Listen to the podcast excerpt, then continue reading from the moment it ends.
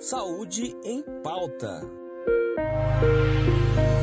Olá, estamos no mês de julho e o Saúde em Pauta deste mês vai abordar a importância da prevenção contra as hepatites virais para a manutenção da nossa saúde. O Julho Amarelo é celebrado para reforçar as ações relacionadas à luta contra as hepatites virais. Em 2010, a OMS instituiu a data 28 de julho como Dia Mundial de Luta contra as Hepatites Virais, doenças silenciosas que provocam inflamação no fígado, mas que nem sempre apresentam sintomas.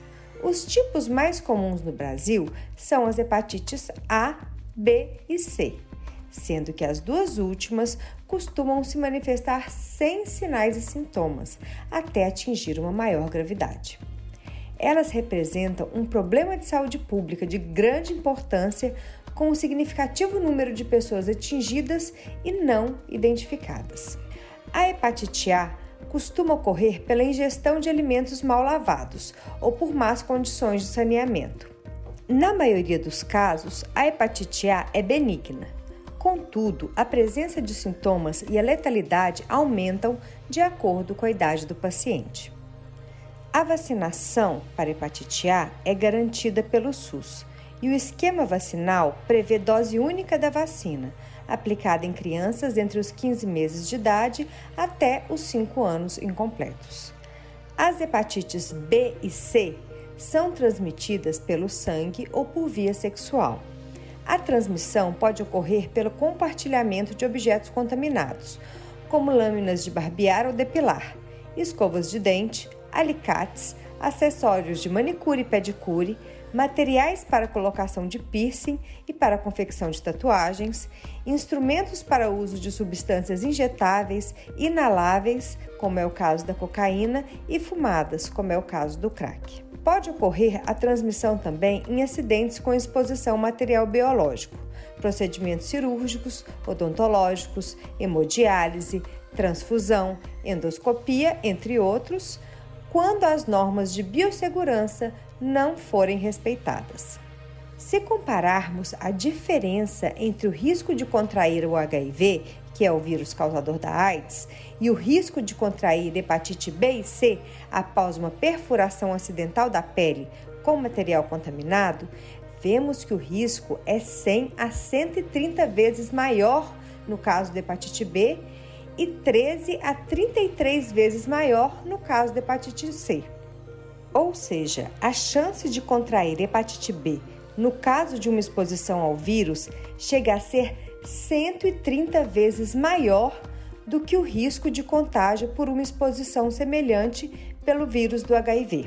Os sinais e sintomas destas infecções, quando presentes, incluem febre, fraqueza, mal-estar, dor abdominal, enjoo ou náuseas, perda de apetite, urina escura, icterícia, que são olhos e pele amarelados, e as fezes esbranquiçadas. Quando não diagnosticadas, as hepatites virais podem acarretar complicações agudas e crônicas, levando a cirrose ou câncer de fígado. A hepatite B, na maioria dos casos, não tem cura. A doença costuma se manifestar sem sinais e sintomas, até atingir maior gravidade. A principal medida de prevenção é a vacina, altamente eficaz e disponível para todas as pessoas no SUS desde 2015. Quanto à hepatite C, o Ministério da Saúde estima que mais de 400 mil pessoas convivem com a doença e não sabem. Para hepatite C, ainda não existe vacina, mas quando há o diagnóstico, o paciente pode ser tratado no SUS.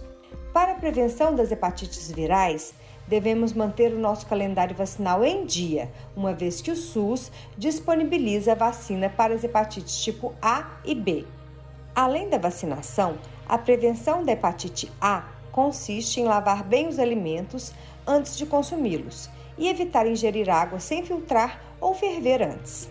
Já a prevenção das hepatites B e C consistem no uso da camisinha em todas as relações sexuais e pelo não compartilhamento de objetos de uso pessoal, como lâminas de barbear e depilar, além de materiais de manicure e pedicure. A boa notícia é que o Brasil está entre os países que tratam o maior número de pessoas para hepatite C nos últimos anos e dispõe de medicamentos modernos, seguros e eficazes que levam à cura da infecção em poucas semanas.